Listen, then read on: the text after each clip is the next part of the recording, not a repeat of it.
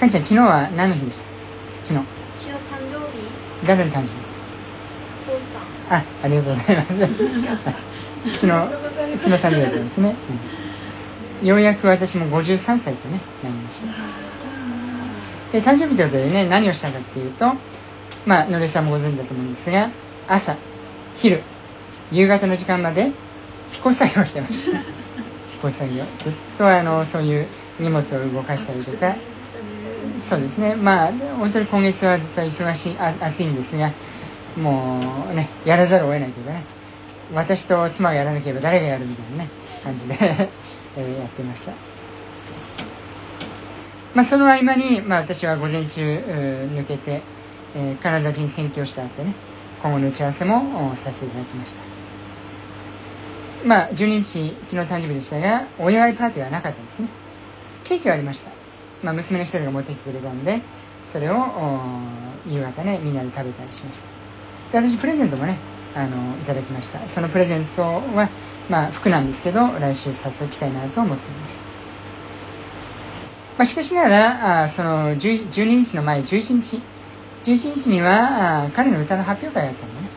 その歌の発表会の後に、えー少し夕食で良いものを食べたんでね、まあ、それが私にとっては少し誕生日お祝いかなと思ったりしていましたねあのまあ、今日もね、あの礼拝終わった後、引っ越し作業をやるんですが、一応夕方はまたちょっと外食をね、まあ、ゆゆきえさんもね、ちょっと作る体力がないんじゃないかということでね、あの、計画をしています。もうどれだけお金持ちなんだってね。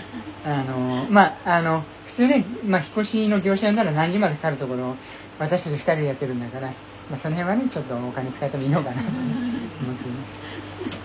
まあ、私もね、引っ越しはもう10回以上してるし、妻もね、引っ越しに手伝いするぐらい得意だったんですが、さすがに私たちはね、心は若くても、ある程度年齢を経てるのでね、あの、昔のようにやっぱできないとこともあります。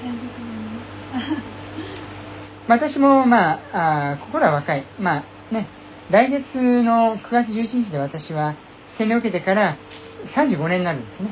18歳から35年。まあ私はだから、あの、そういう意味では、心というのはね、そういう34、5歳の心というのを持ってるかな。まあ34、5歳でもね、もうね、あの、手に挙げられてイエス様よりもね、年上になってしまうんですが、気づいたら、あのね、自分の肉の年齢じゃなくて、霊の年齢もね、あのイエス様より年上になってしまった。でも、私たちは、あイエス様の本当に子供としてね、また本当に、えー妻として、教会としてね、歩める恵みを感謝します。まあ、肉体弱いなと思うわけであります。まあ、それで、あの、今週のディボーション、あ、先週のディボーションの中で、今、マルコの福音書、あ今、今日はルカなんですが、マルコによる福音書の14章38から、あ先ほど読んでいただきましたが、もう一度私を読みしたいと思います。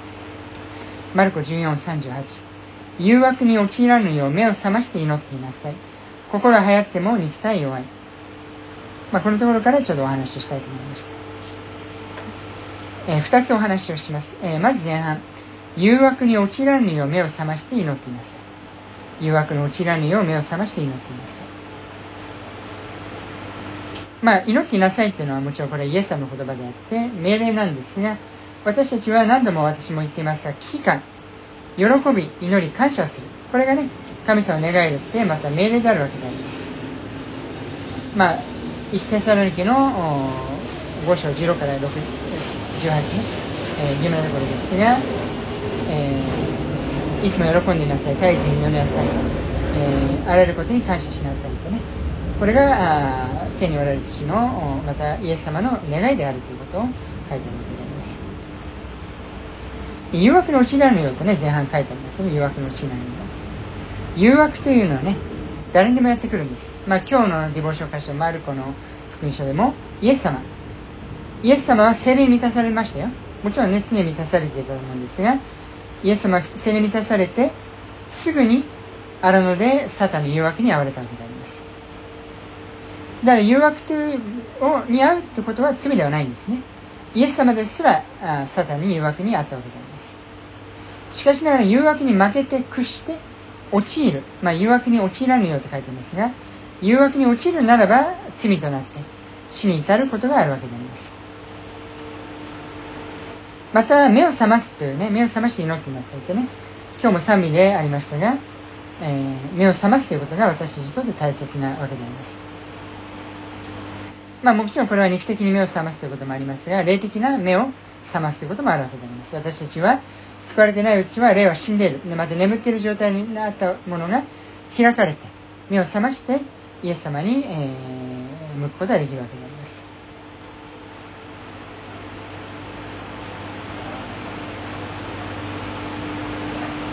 眠るってことは怠惰なんでしょうかまあ私たちはあ昨日ね、まあ引っ越し作業をして、まあ、疲れきた中で、私も今日は普段よりちょっと遅めに起きたわけであります。えー、まあ、池江さんもね、ちょっとね、ゆっくり寝たと思うんですが、あ本当に、なんて言うんでしょう。えー、眠る、ね、ことは、疲れたら眠るっていうのは人間の体なんですね。しかしながら、疲れていないのに休む。まあ、これはね、会社やアルバイトでサボってるってね、言われる時もあるわけであります。あるいは寝る時間じゃないのに寝る。ね。えー、寝る時間じゃないのに寝ると、まあ、昼夜逆転の生活をして、えー、ね、えー、夜起きる、夕方起きるっていうことがあるわけであります。そのようなことをすると怠惰になって罪を生むことがあるわけであります。これね、えー、夕方起きるっていうのは有名な人だと、ダビデ。ね。ダビデは夕方起きました。夕方に起きて、バテシバを見て、バテシバの夫を殺したわけであります。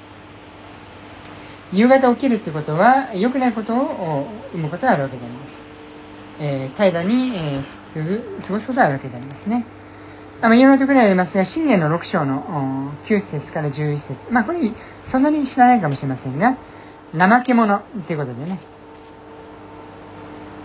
かんちゃん怠け者ですか？いや、かんちゃんは頑張ってると思いますよ。うん、あの、自己価値がね、ちょっと低いのかもしれませんが、怠け者ってのはこういう人なんです。えー、信玄6章の9節から11節をお読みします。怠け者よ。いつまで横になっているのか。いつ眠りから起き上がるのか。しばらく眠り、しばらくまどろみ、しばらく腕を組み、また横になる。すると貧しさは盗人のように、乏しさは盾を持つ者のようにやってくる。これが怠け者なんですね。じゃあイエス様、神様はどうでしょうか？神様はもちろん怠け者ではないんですね。神様は、あシェの11編、111編、100、ごめんなさい、121編の4節にはこう書いてあります。これは夢です。見よ、イスラエルを守る方は、まどろみもせず、眠ることもない。見よ、イスラエルを守る方は、まどろみもせず、眠ることもない。まあ、賛美もあるぐらいですね。身をイスラエルをしますね。守る方は、眠ることもせず、あ、まどろむこともせず、眠ることもないって。まあ、こういう賛美もあるぐらいであります。主は、言い訳にあっても罪に陥らないで。もちろん怠惰な方でもないということ。私たちはどうでしょうか？また私たちにはクリスチャンになっても実を結ばないクリスチャンとして、えー、先ほどマルコの4章の19節にはこう書いてあります。マルコの4章19節。世の思い煩いや富の誘惑。その他いろいろな欲望が入ってきて御言葉を継いで実を結ばない。このようなクリスチャンになる可能性があるんですね。私たち良いクリスチャンは30倍、60倍、100倍の実を結ぶということがあるわけでありますが、えー、本当に予的なクリスチャン、ね、えー、世の思い煩い、富の誘惑に陥るのであれば、えー、御言葉を塞いでしまう。私たち、御言葉に常に、御言葉というのはイエス様ですから、イエス様に常にくっついていかなければ、私たちは実を結ぶことはないわけであります。そのイエス様から話そうとする勢力は、世の思い煩いや富の誘惑なんですね。お金お金。あるいは世の中。ね。私も世の中で仕事してますから、仕事にかまけていれば、本来、えする私たちの full-time ministry、イエス様を本当に礼拝し、イエス様と伝えるということをおろそかにするのであれば、意味はないんですね、その仕事に。かえって邪魔をするものになってしまうということ。デマスというね、パウロの弟子もいました、デマス。あるところではデマスのことを褒めていました。でも、パウロが死ぬ前、もう殉教に近づいている中においてはデマスはまあ、裏切ったというか、世の中を愛してしまったんですね。えー、2テモテ4章にはこう書いてる4章10節2テモテ4章10節パウロの言葉ですよ。デマスはこの世を愛し、私を見捨ててテサロニケに行ってしまい。デマスはこの世を愛し、私を見捨ててテサロニケに行ってしまい。まあ、デマスが地獄に落ちたらどうかっていうのは私たちわからない。少なくとも彼は洗礼を受けたでしょうし、一時期はパウロの弟子だったわけであります。パウロの仲間でもあったわけであります。でも世の中の思い煩い、世の中の誘惑、世の中を愛し、そういう中で誘惑に陥らずに目を覚まして祈っていなさいというこの御言葉をないがしろにしてしまうことがクリスチャンでもあり得るわけであります。私たちは何を見ているでしょうか？世の中でしょうか？富でしょうか？それともイエス様でしょうか？そのことを私たちは気をつける必要があるんですね。2番目。心は流行っても肉体弱い。まあ、霊は燃えていてもとか表現もありますが、心は流行っても肉体弱いとこの聖書には書いてあります。私たちに限界があるんですね。先ほどね、イエス、神様はもちろん眠ることはないです。私たちは疲れたら眠るんです。24時間起きることはできないし、24時間一人で祈り続けることはできない。24時間働き続けることもできないし、食べ続けることもできない。良いことですら私たちはずっと続けることはできないんですね。だから私たちは自分の限界、自分の境界線をする知ることは大切なんですね。できることとできないことを見分けて、できることをしていくということ。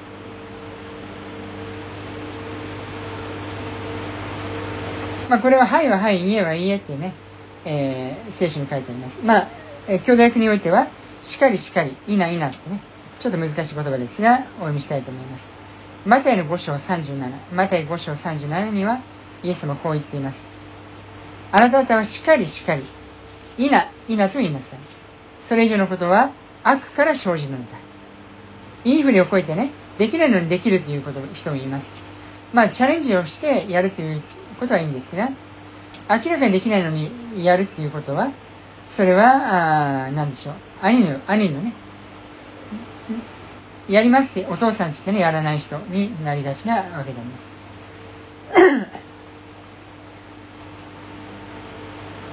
だから私たちはもし自分の限界を超えてそういうことをするのであれば、悪から生じるとね、イエス様は言ってますよ。悪から。まあ世の中の思い煩いであったり、いいふりをこきたいとかね、そういうところであったり。日本人は特に、えー、そのノーと言えないってことがありますから、いないなと言えないってことはね、ありがちでありますけど。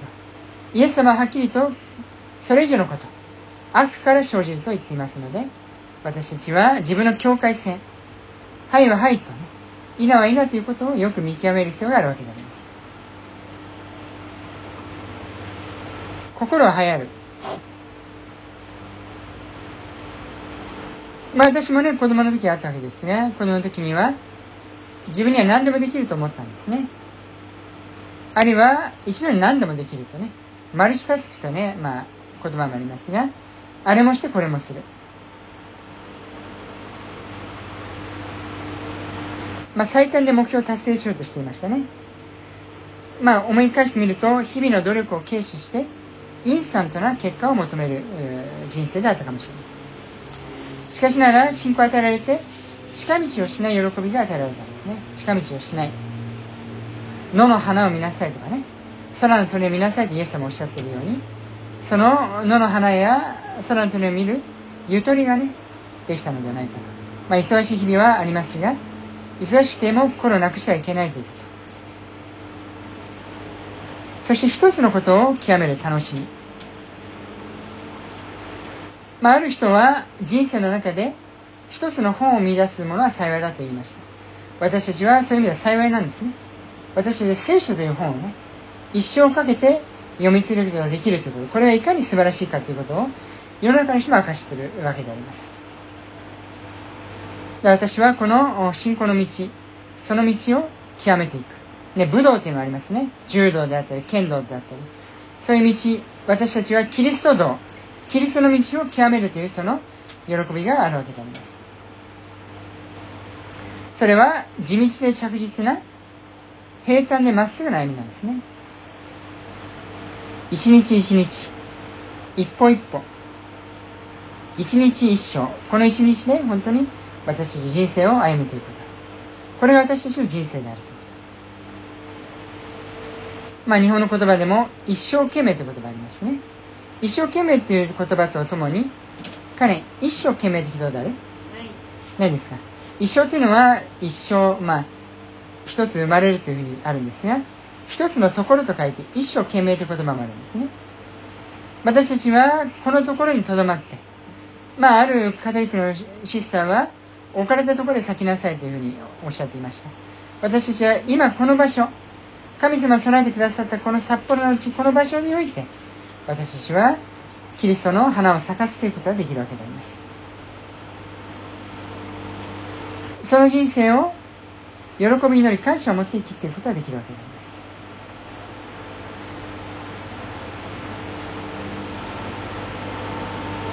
私たちは肉体弱いです。しかしなら感謝なのは、その時に私たちは強いと、私たちの信仰の先輩であるパウロも告白しているわけであります。えー、聖書箇所にコリント、コリントの信徒への手紙の2の12章9節10節このところでパウロはこう告白しています。12章9節10節ところが主は、私の恵みはあなたに十分である。力は弱さの中で完全に現れるんだと言われました。だからキリストの力が私に宿るように、むしろ大いに喜んで自分の弱さを誇りましょう。それ私は弱さ、侮辱、困窮、迫害、行き詰まりの中にあっても、キリストのために喜んでいます。なぜなら私は弱い時にこそ強いからです。私は弱い時にこそ強い。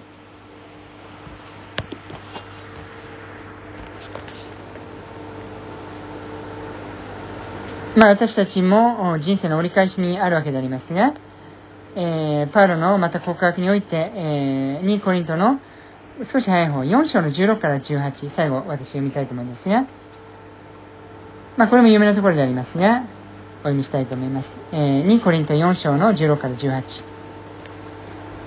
だから私たちは落胆しません。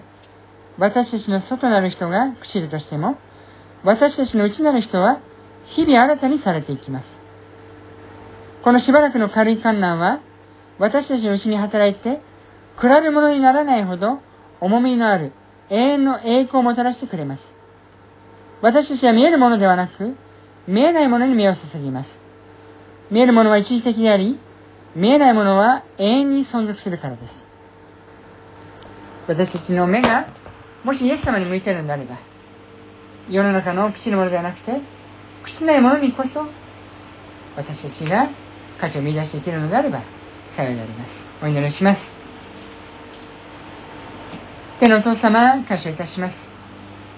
私たちは確かに弱く、誘惑が日々来る中において、誘惑に陥らないようにどうかあなたが助けてくださいますように。私たちの本当に道を守ってくださいますように。そして私たちが目を覚まし祈り、私たちの肉体の弱さをあなたによって誇っていくことができるように。この地にあってしっかりと根付いて、イエス様という礎の中で立ち上がって生きていくことができるように、助け導いてください。感謝をしてイエス様の皆でお祈りいたします。アーメン。それでは、献金の時を持っていきましょう。